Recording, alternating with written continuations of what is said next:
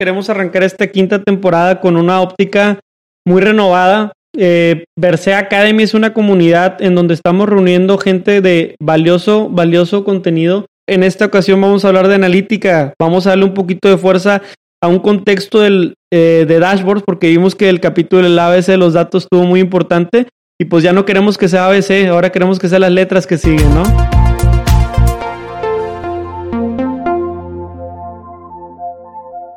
¿Qué tal? Buenas tardes, ¿cómo están todos? Bienvenidos a una nueva temporada de Café de Datos. Estamos de regreso. ¿Qué tal, César? Ah, estamos de regreso, ¿cómo están? Buenas tardes, buenas tardes, encantado de estar de regreso. Ya extrañando los episodios, ya extrañando el Café de Datos, eh, pero nos fuimos un poquito a temporada fuera de podcast porque nos dedicamos de entero a Simposium de Atlas Academy, que justo hoy, 24 de febrero, Día de la Bandera, estamos terminando, ¿verdad, César? Sí, terminando con éxito después de dos días de gran contenido, más de cuatro horas de contenido en cada día, eh, con alrededor de 10 ponentes, eh, 11 si mal no estoy.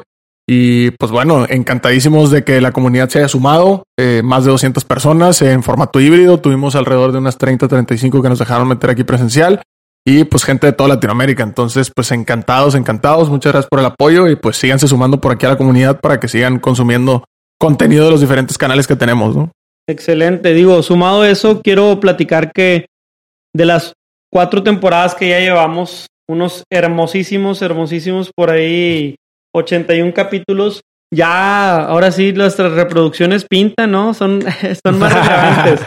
Pero se va, bien, se va viendo bien padre la tendencia. Ya tenemos más de 22 mil escuchas. Eh, muchas gracias a toda la gente que se ha suscrito. Si todavía no te suscribes y estás escuchando esto, échanos la mano. Es la manera en que nos puedes apoyar a seguir creciendo y que nosotros obtenemos, digamos que, incentivos, ¿no? Para ahora sí seguir haciendo las cosas bien. Como que hemos visto como todos los capítulos, no nada más los últimos, sino César, todos ya están en tres dígitos, cuatro algunos, ¿no? De toda la gente que nos ha escuchado.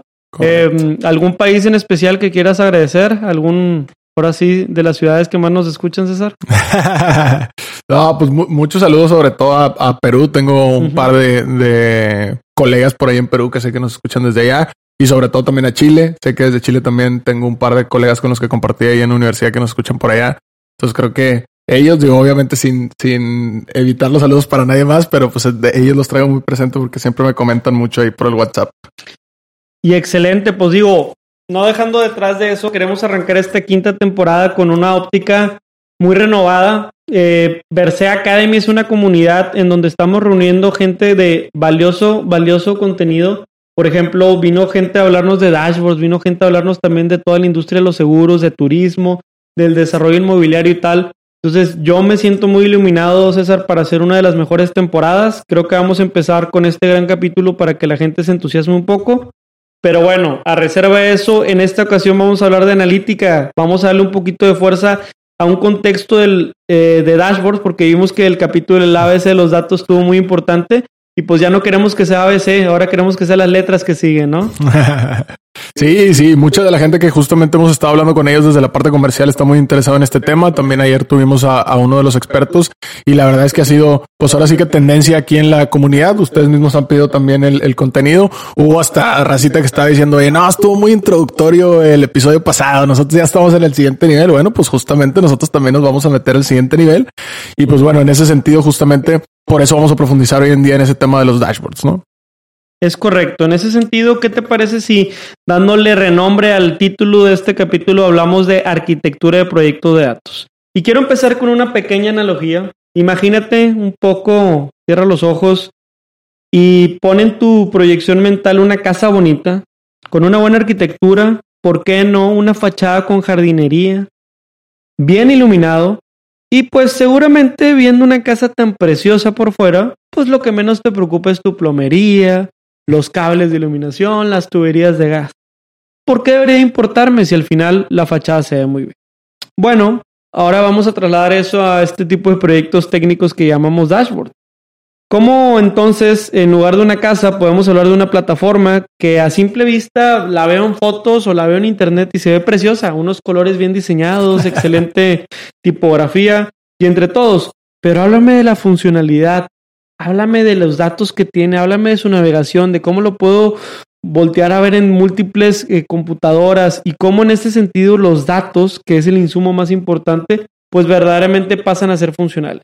Así que el día de hoy, en el contexto de cómo aprovechar mejor los datos, ya saben que los datos llevan este viaje de convertirse primero en datos, luego los convertimos en información, después en conocimiento, después de un poquito de analítica los pasamos estos insights, hallazgos, hasta llevarlos a el estado de la inteligencia, pero en esta ocasión te queremos hablar un poquito de la arquitectura técnica de los dashboards y en ese sentido, pues el dashboard o la visualización es lo último, no es lo primero, ¿verdad? Sí, sí, sí. Y sobre todo también, eh, ahorita que nos vamos a poner eh, en temas más técnicos, sin ser tan técnicos, ¿no? También para mi recita que es más comercial o más de negocio, pero eh, también entender que, que vamos a, a, tomar un punto, un punto de partida que ya asume un par de cosas que suceden antes, que es esta parte como más de negocio, que es la alineación de los objetivos y la alineación de, de los equipos que, que de pronto tienen que jugar o que tienen que colaborar en todo lo que vamos a ir viendo ahorita, ¿sale? Esto pretende hablar de una organización que tiene distintos grupos de interés, que tiene distintos departamentos, que tiene distintas áreas, pero ahorita ya vamos a tomar como punto de partida que ya nos pusimos de acuerdo todos, que ya estamos este, bien alineados, que estamos dispuestos a colaborar, que estamos dispuestos a soltar y a prestar nuestros datos y a partir de eso entonces ahora sí eh, empezar con toda esta narrativa. Entonces nada más como eh, contexto para que también la racita de negocios no crea que nos vamos a ir 100% técnicos, no se apuren. Vamos a ver justamente también cómo cruzamos en esta parte del negocio con la parte técnica y la importancia detrás de, de eso que se ve bonito. Excelente. Entonces, pongan atención y vamos tomando notas. Vamos a hacer un conteo de cinco etapas. Y la primera es las fuentes. ¿De dónde vienen las fuentes y cómo las fuentes terminan en un repositorio de información que nuestro dashboard o sistema de inteligente información puede consumir?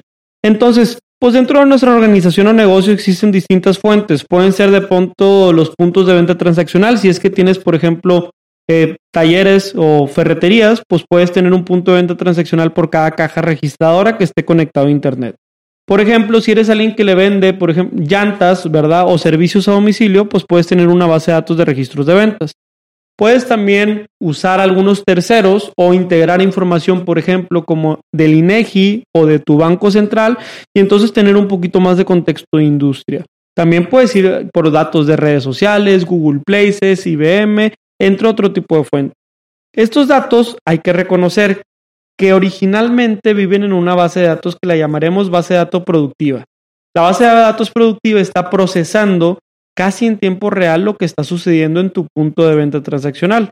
Claro que depende un poco la tecnología que tengas en tus sistemas, pero digamos que es el punto en donde se está generando el dato. Una señal análoga está pasando a una señal digital y en ese sentido hay una base de datos que puede ser un Excel, un SQL, un JSON, pero hay algo donde se está registrando todo lo que sucede en ese punto de venta. Muy bien. Entonces, en ese sentido, las fuentes de información tienen también cierta vigencia o recurrencia. Vamos a hablar de frecuencia, por ejemplo, cuando hablemos de datos que sean muy dinámicos, datos como las ventas, que a lo mejor si mi tienda abre de lunes a domingo, pues todos los días pueden cambiar. Luego podemos también tener datos em, estáticos. Por ejemplo, datos del censo. Eh, el censo, al menos en México, sucede cada 10 años. Hay un intercensal, pero bueno, en términos prácticos, para información a nivel AG o a nivel polígono, pues lo tenemos cada 10 años, ¿no? Entonces, esa información difícilmente va a cambiar o va a cambiar de manera relativa, ¿no? Muy poco conformado. Y en el Inter podemos tener alguna información semidinámica, información que a lo mejor de manera diaria no tiene que cambiar, pero tampoco cada 10 años. Vamos a poder tener algunos intermitencias trimestrales o etcétera, ¿no? Entonces, a partir de ahí, digamos que las fuentes de información, entonces ya tenemos un mejor entendimiento. Y al final, lo que ahorita vamos a contar es que, eh, pues, si nosotros hiciéramos un dashboard sobre fuentes de información que están en productivo, pues imagínense, podemos meter en problemas el sistema porque al mismo tiempo voy a estar escribiendo y extrayendo. Y eso es una práctica poco útil, ¿no? Lo que vamos a hacer es generar algunas copias que ahorita les va a explicar César. Pero en cierto sentido, para retomar, el primer paso son las fuentes de datos, tenemos información dinámica, semidinámica y esta información que la llamaremos estática y viven en bases de datos productivas que necesitaremos copiar para poder utilizar.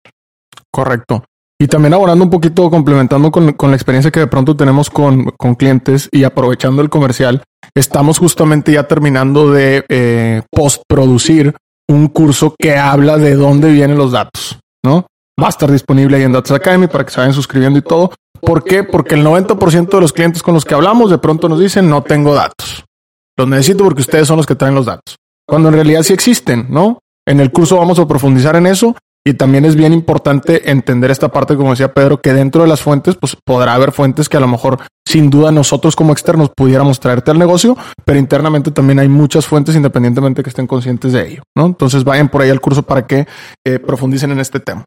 Eh, pero bueno, continuando un poco, conectando con lo que decía Pedro, ya palomeando este tema de las fuentes, pasamos justamente al, tema eh, de que estas fuentes de información, ¿no? Estas fuentes de datos vienen de diferentes, a lo mejor canales, vienen desde diferentes puntos y todo.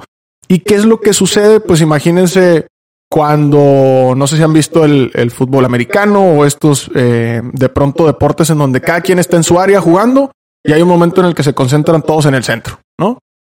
Pues bueno, muy parecido funciona este segundo paso que es de todas esas fuentes de datos, unificarlas en una cosa que le llaman técnicamente un lago de datos o un data lake en inglés, ¿no? Entonces, ¿qué sucede? Como decía Pedro, oye, para no dejar vulnerable o en riesgo la parte productiva que genera esos datos, se genera una copia y va y se inserta, ¿no? En este data lake o en este lago de datos. Entonces, ¿qué sucede? Pues en esta segunda fase yo, yo, yo no nada más tengo la información de la terminal punto de venta, sino que ahora tengo también la información a lo mejor del área logística que viene de los sensores que tienen los camiones, o a lo mejor ya tengo también la información del área de mercadotecnia que viene de las redes sociales, y a lo mejor ya tengo los datos de eh, alguna otra área de tesorería que viene de los estados financieros, etc, etc, etc, ¿no? Entonces en esta segunda etapa es justamente eso, ¿no? Como todas las partes del equipo se juntan, se centralizan y a partir de eso, ahora sí, saltamos como ese pequeño eh, barrera o ese obstáculo de no tener que generar algún tipo de transformación o generar algún tipo de eh, extracción de lo productivo, ¿no? Excelente. Muy bien. En el tercer paso sería un salto que a veces suena cuántico, pero a ver, de toda la información que ya copié al agua de datos, pues no tiene una estructura. Cada quien lo reporta como quiere y como la caja registradora puede reportar eh, por hora, también Facebook puede reportar por día y a lo mejor nuestros relojes o nuestros sensores o nuestras cámaras por segundo. Entonces tenemos que tener una estructura y tenemos que tener un campo, un identificador que pueda vivir en todas las bases de datos y en ese sentido conectarlo. A este campo le llamaremos la llave y esta llave vendrá entonces a ayudarnos a estructurar de muchas maneras todo esto que obtuvimos en el lago de datos. Y del lago de datos entonces vamos a pasar al determinado data warehouse, en donde pues además de ya estar estructurado, tiene que suceder algo en medio, ¿verdad? Este, esto que sucede en medio le llamaremos el ETL. El ETL pues muchas veces sale a relucir porque pues cuando estamos nosotros contratando un proveedor que nos va a ayudar a los dashboards, pues asumimos que como nosotros tenemos la información en Excel, ya toma nombre, ya está lista. Hay que agarrarla. Pero ETL viene de las siglas extraer, transformar y carga, ¿no? Son unas siglas en inglés y bueno, particularmente habla de todo el proceso eh, o toda la ciencia detrás de eh, tomar la información, limpiarla, estructurarla e integrarla de una manera en que estos datos puedan ser consumibles para un sistema. Por ejemplo, si tenemos datos del clima, podríamos generar una base de datos a nivel código postal o suburbio y cruzar estos dos datos enlazados a una misma zona o una misma ciudad, ¿verdad? Entonces, acuérdate muy bien de este paso ETL y si un día estás trabajando en un proyecto, consulta cuáles son los ETLs que son necesarios desarrollar para que la información funcione. Porque te voy a decir algo, si un día ves un dato equivocado en tu dashboard, pues seguramente lo primero que a revisar es, es un ETL que probablemente no se corrió adecuadamente. Y ya pasando de lleno, los datos entonces una vez que se procesan en el ETL, llegan a lo que llamamos el repositorio de Data Warehouse, que a diferencia del lago de datos en donde estaban las cosas sin estructura, aquí abre una mayor homologación y estos y los sistemas numéricos es lo que ya vamos a entender como variables, ¿no? Y al final estas variables servirán de insumo para los pasos que vienen. Pero fíjate cómo de tener ahora sí un despapalle, como le decimos a alguno, pues ya vamos teniendo una estructura poco a poco y muchas veces todo esto sucede en microsegundos, ¿no? Y por eso no lo, no lo percibimos como tal, Nos quedamos con esta imagen de la casa bonita, pero esto, esto sí es la plomería que también hay que preguntar.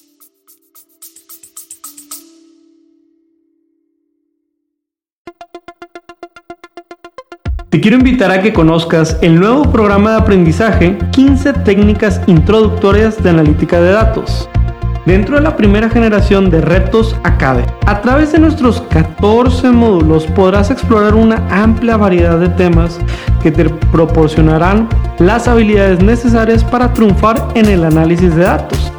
Y eso no es todo. Contaremos con tres talleres en vivo e invitados e invitadas sorpresa con quien podrás discutir tus proyectos, recibir orientación personalizada y llevar tu conocimiento al siguiente nivel. Y si para cuando estás escuchando esta promoción ya venció, recuerda que siempre podrás encontrar contenido de aprendizaje en www.datlasacademy.com.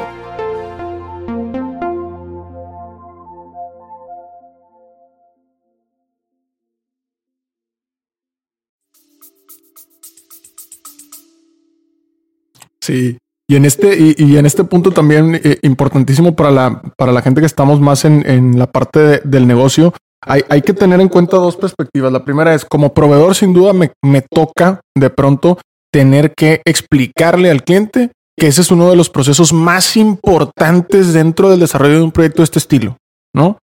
No solo para justificar temas a lo mejor de, de inversión y nada, sino también sobre todo para, como decía Pedro, si al final en esa gráfica bonita y todo lo que tú quieras ves un error, pues naturalmente saber de dónde puede provenir una de las muchas fuentes que puede ser esa parte.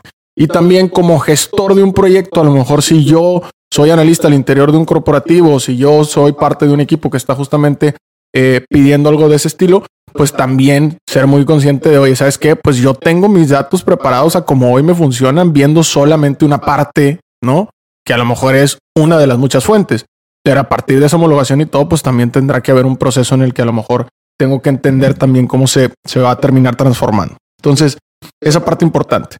Ahora, eh, una vez que ya están justamente como decía Pedro, no un poco más homologados en, en el tema del data warehouse, pasamos a un a, a una siguiente fase que es justamente los eh, famosos data marts, ¿no?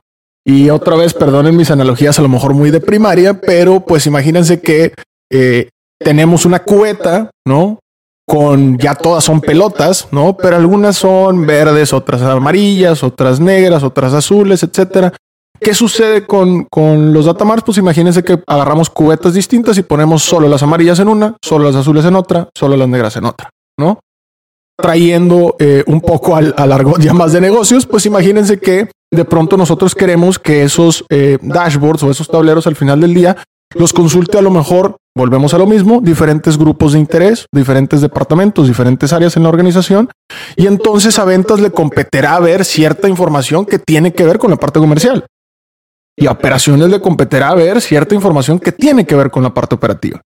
Entonces, para una mayor eficiencia, pues justamente tomamos el data warehouse, ponemos en el data mart, oye, esto es todo lo que necesitará de pronto el área de finanzas, esto es todo lo que necesitará el área comercial, esto es todo lo que necesitará, etcétera pero pues ya ahora sí saltando nuevamente la barrera que decía Pedro importantísima, que es ya todo está homologado, ya están todas cruzadas las fuentes, etcétera. Entonces, esa parte de los datamarts también es bien, bien importante.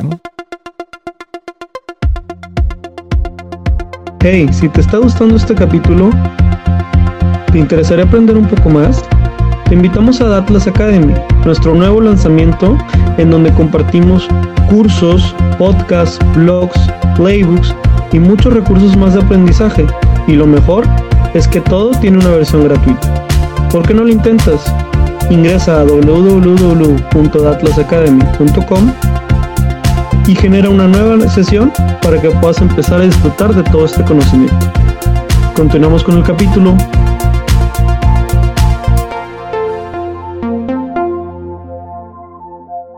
Estamos de vuelta en Café de Datos, temporada 5, episodio número 1. Estás escuchando de voz de César Salinas y Pedro Vallejo, su servidor, hablando de arquitectura de dashboards y arquitectura de datos para dashboard particularmente.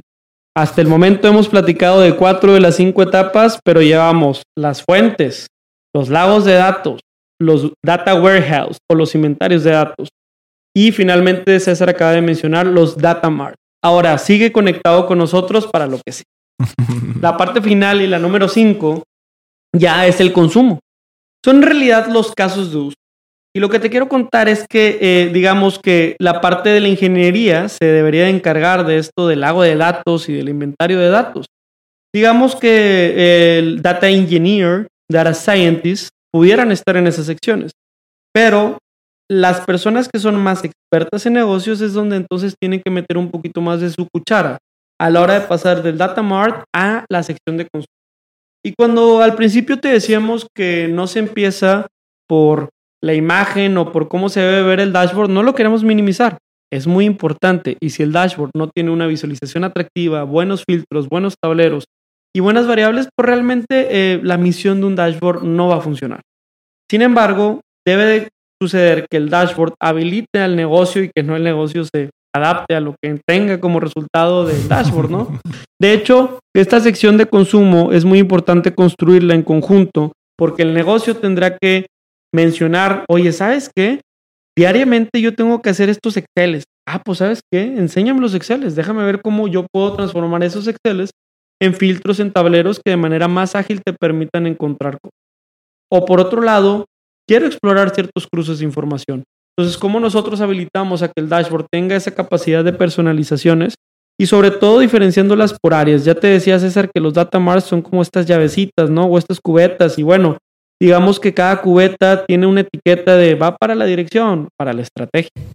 Va para la parte de mandos medios, para las gerencias. Va para la parte a lo mejor operativa, los que están ahí en piso, pues, oye, pues entonces también deberán de tener unos operativos. Y lo que regularmente buscaremos como KPI o como caso de éxito es que este tipo de tableros o este tipo de entendimiento te ayude a optimizar tiempo, a identificar más rápido algunos errores, y por otro lado, o por consecuencia, a poder incrementar a lo mejor niveles hasta de venta. Porque entonces hoy estás socializando con los mismos datos, no cada quien con su versión, porque lo estamos conectando a la misma fuente y al mismo repositorio del lago de datos, pues ahora sí la información. Entonces, lo último que te quiero comentar es una sensibilidad de costos, César, porque si este episodio lo escoge alguien que a lo mejor está cotizando con varios proveedores, suele ser más caro el lago de datos el lago de datos suele ser algo que está durmiendo en la compañía o en la organización. Y el Data Warehouse y el Data Mart son los que empiezas a construir con este aliado o partner que te puede ayudar. El Data Warehouse es intermediamente costoso y el Data Mart, digamos que es ya lo más, lo más sencillo. También hay otras recomendaciones, esto ya es a criterio técnico de cada quien, en donde, pues, por ejemplo, si nos fuéramos con un proveedor popular como AWS, pues ellos ya nos pueden llevar de punta a punta por toda la solución. Buen punto. O Google, por ejemplo, tiene BigQuery, ¿verdad? Para todo el almacenamiento de información y te ofrece una serie de servicios que te pueden llevar hasta Google Data Studio. O finalmente Microsoft Power BI o Tableau, ¿no? Que tiene Tableau Prep o Power BI que tiene Azure. Entonces, en ese sentido, lo que queremos por acá compartir es esa sensibilidad de que si te quieres ir con una sola tecnología, puedes encontrar algunas cuestiones de, optimización, sin embargo no es obligatorio. Se pueden hacer mezclas de tecnología y yo creo que con eso podemos hacer un pequeño repaso, César, para que no se nos pierdan y, como veas. claro, claro. No, pues ya eh, llegando un poco al cierre, pues como dice Pedro, recordar un poco qué es, de qué es lo que estuvimos hablando, cinco partes importantes de toda esta parte de la arquitectura de los dashboards. La primera, sin duda, fuentes de datos, ¿no? Vimos que hay diferentes fuentes, pero les habló un poco de la frecuencia también de, los datos y cómo clasificarlos. Yo también puntualicé un poco el tema entre datos internos de la compañía, datos externos, ¿no? Luego hablamos justamente del lado de datos, que viene a ser como el, el hold, ¿no? En medio del campo de todas estas fuentes de, de datos. A partir de eso les habló justamente del Data Warehouse, en donde tocó el muy importante tema de los ETLs, ¿no? Que es todo lo que pasa de transformación, etcétera, para la homologación. Después hablamos de los data marts, que es justamente estas cubetas donde dividimos de pronto para volver más eficiente todo este asunto. Y finalmente ya caímos en el tema como más de eh, visualización, ¿no? En el tema ya final. Ahora, eh, últimos comentarios que creo que también son importantes. Viene un curso claramente completo de dashboards, ¿no? Que va a ser un poquito ya más tirado eh, hacia el segundo semestre del año.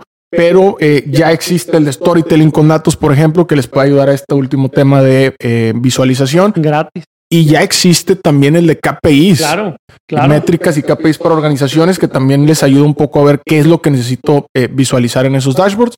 Y finalmente, pues nunca olvidar que eh, pues la parte descriptiva es importante, pero la traducción hacia el negocio también es importante, ¿no? A nosotros mismos nos ha pasado que, bueno, pues ya tengo ahí las 90 variables y luego qué, ¿no? ¿Qué sucede? Entonces también eh, pues gente y, prepararse y estar muy listos para este tema de qué me dicen los datos y cómo aplicarlo, que también por ahí nos, nos este, estuvo dando un taller eh, la gente de GNP que hizo muy bien esta conexión entre un pequeño ejercicio que hicieron y a partir de eso la interpretación del negocio. Entonces, pues bueno, creo que por nuestro lado es más que suficiente. No olviden, eh, si nos están escuchando en Spotify, nos regalan sus cinco estrellas, siempre es importante.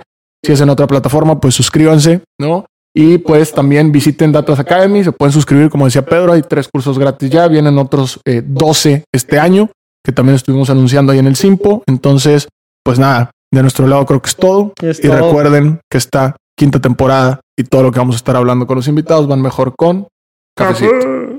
Ánimo. Saludos. Hasta aquí el podcast de hoy. Gracias por escucharnos. Puedes seguir disfrutando de tu café y aprendiendo de analítica de datos en nuestro blog, con más de 180 columnas acerca de analítica, emprendimiento y transformación digital. Visita blogdatlas.wordpress.com y disfruta del contenido. Finalmente, no olvides suscribirte a Café de Datos, el podcast de Datlas. Hasta la próxima.